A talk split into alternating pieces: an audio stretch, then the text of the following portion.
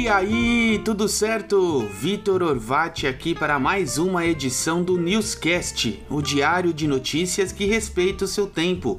Hoje é segunda-feira, dia 5 de abril de 2021 e mais uma semana cheia de novas oportunidades está começando. Que tal organizar sua agenda fazendo uma lista das principais tarefas por ordem de prioridade? Essa é uma forma simples de fazer a sua semana render no que realmente importa e não deixar nada para trás. Agora, como de costume, vem comigo para o giro do que aconteceu de mais importante nos últimos dias. A primeira semana de abril vai ser de clima de outono, finalmente. O tempo fica menos quente e tem manhãs e noites mais frias do que nos últimos dias. A chuva também dá uma pausa e fica mais concentrada na região norte do país, onde as temperaturas ficam entre 32 e 23 graus. Na região nordeste, o clima fica com mínima de 24 e máxima de 30 graus. No sudeste, máxima de 26 e mínima de 16. Já no sul, o tempo esfria com temperaturas entre 24 e 15 graus.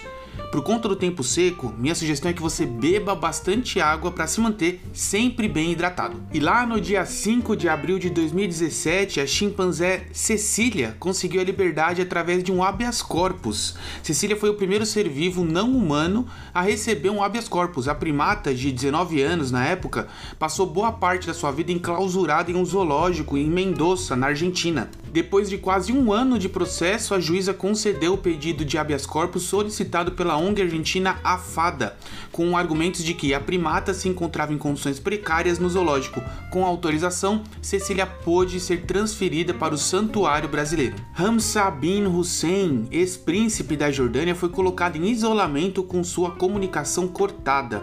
O ex-príncipe disse que os militares alertaram que ele não deveria sair de casa, sugerindo que ele fosse colocado em prisão domiciliar.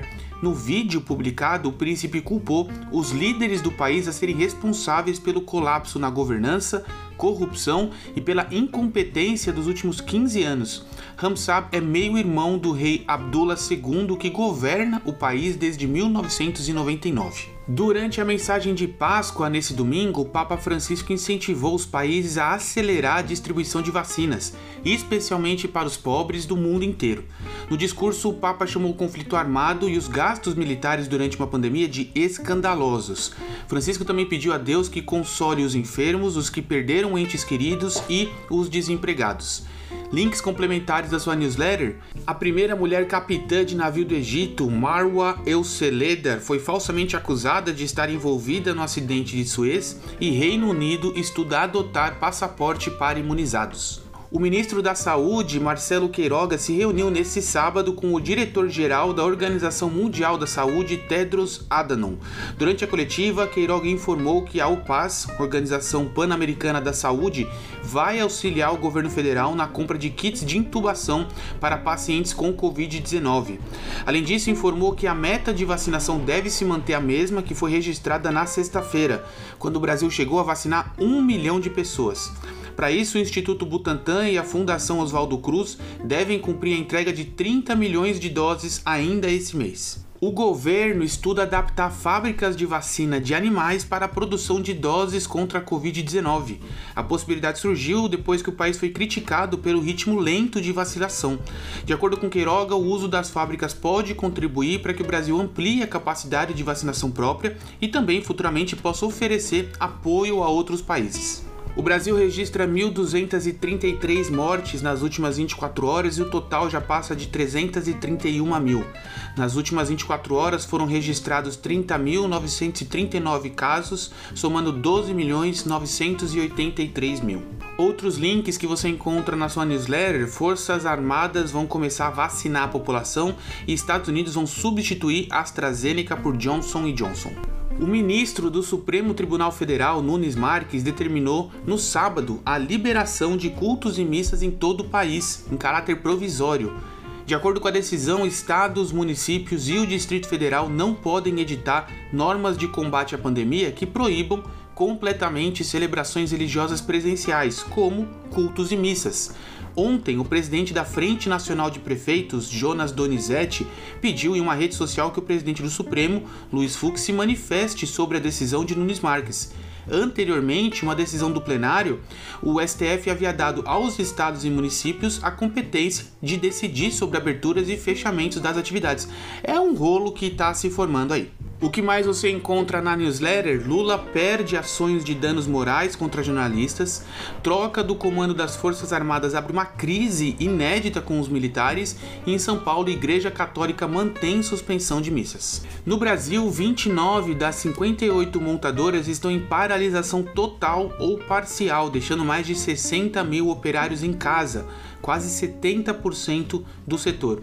O motivo é o agravamento da pandemia, queda no mercado interno e uma crise sem precedentes no fornecimento de componentes.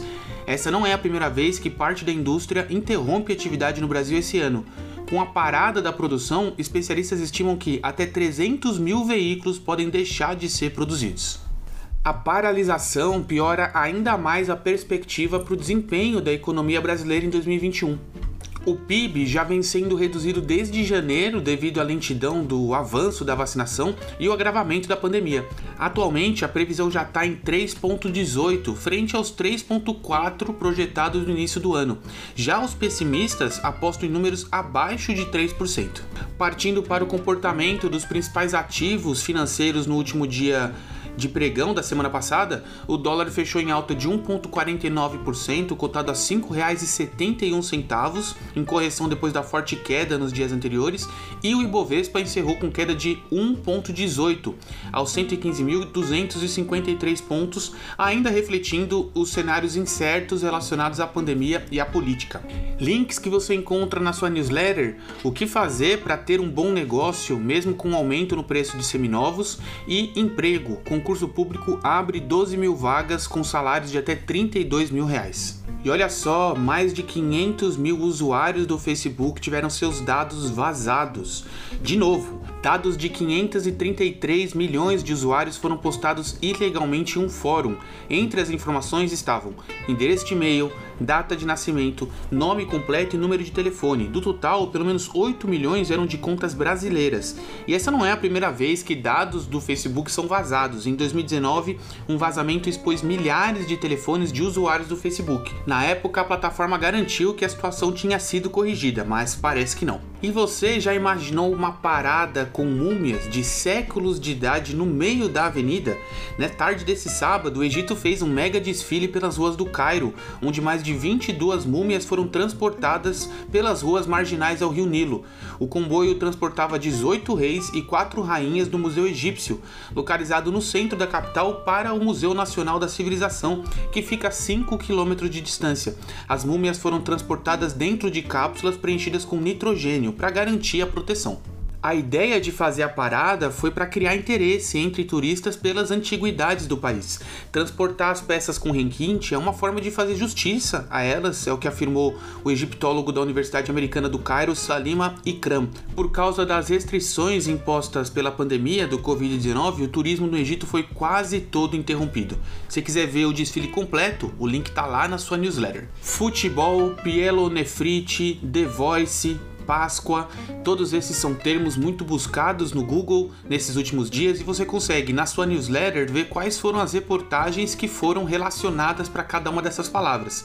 Se o pessoal está buscando no Google, é porque vai fazer parte das rodas de assunto, então corre lá para ficar por dentro de tudo. E chegamos no último dia do Sprint 19, a oportunidade que você tem de absorver insights poderosos em tempo recorde. O site do Nômade Intelectual vem divulgando uma jornada online gratuita chamada Sprint 2019. Durante 19 dias, os inscritos puderam receber os principais insights de 19 livros de desenvolvimento pessoal, um por dia, sempre junto com materiais complementares de execução e, e atividades práticas. Se você quiser participar dessa última aula, basta você se inscrever no link que está lá na sua newsletter. Fechando com o nosso horóscopo, com Mercúrio entrando em Ares, nossa comunicação, ideias e trocas intelectuais acontecem com muito mais rapidez e impulsividade. Isso significa que nesse momento temos toda a capacidade de canalizar energia mental, empenho e foco aos projetos, contatos e relacionamentos comerciais. Mas cuidado para não ir com muita sede ao pote. Paciência, resiliência e fé são os ingredientes-chave para o sucesso nesse período. E chegamos ao fim de mais um newscast, preparado com muito carinho para que você comece o seu dia melhor com a gente do que sem a gente. Afinal, todo mundo gosta de quem está sempre bem informado. Se você gostou desse conteúdo e acredita que ele pode ser útil para outras pessoas, indica para o seu amigo, indica para o seu familiar, que eu tenho certeza que ele vai gostar e a gente vai ficar muito grato pela sua ajuda. A gente se vê no episódio de amanhã. Até mais!